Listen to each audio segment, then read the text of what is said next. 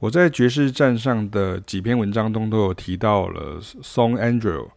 Jazz Band 啊，它是一个位在西班牙巴塞隆纳的一个青少年乐团呢，啊，领导者 John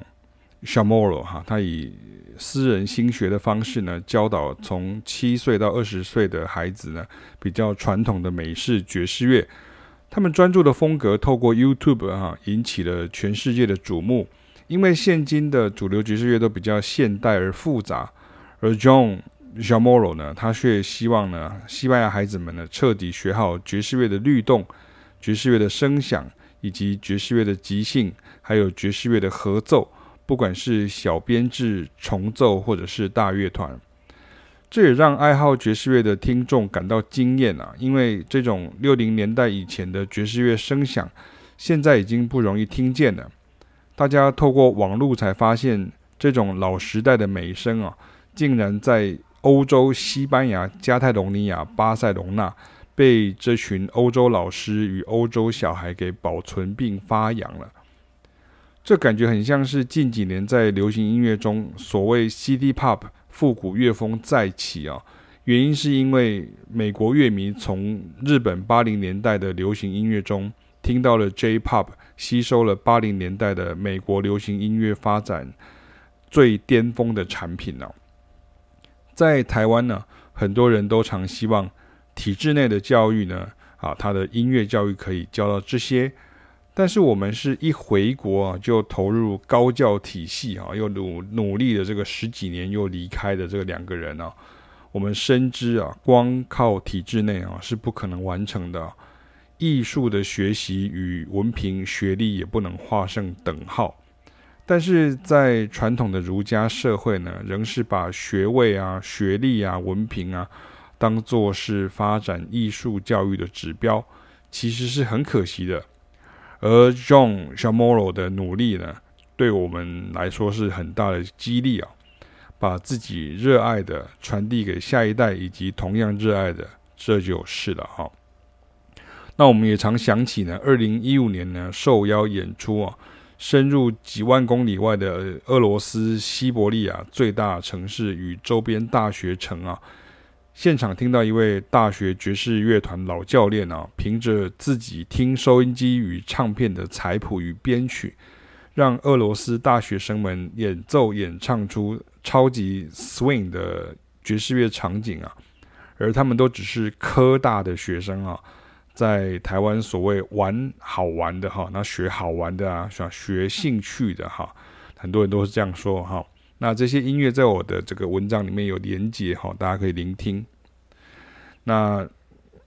接下来我们就听到的是 d d Bridgewater 的这个 Shining Stockings 啊，这是呃，你没有办法再找到比这个还要更 swing 的这个版本的哈。那其实这个版本其实是。Quincy Jones 哈，他曾经当年帮 Count Basie Jazz Orchestra 呃所做的编曲哈，所以你就知道说像 Michael Jackson 哈，其实 Quincy Jones 就是 Michael Jackson 的制作人哦，然后你就知道这个这位制作人呢，这个背后的推手呢，呃，制作人呢，他他的这个爵士乐的功力有多深厚哈，就是 Quincy Jones 的编曲。那二零零三年呢，Dee Dee Bridgewater 来台湾演出时呢，启斌老师呢就是我哈，是记者会的主持人。那现场呢，他就觉得彭大海呢烹炒的冲泡的这个茶呢，非常的护嗓啊。那之后，我跟凯凯老师还带他去跟法国人的先生啊，跟他一起去永康街吃芒果冰这样哈。那在这篇文章当中，我们也听到这个日本爵士乐手哈，日本的资深的爵士乐手。堂口一之啊，四重奏，他所诠释的版本啊，我常被观众或学生问到，为何日本的爵士乐感觉已经融入生活之中，程度都很高啊？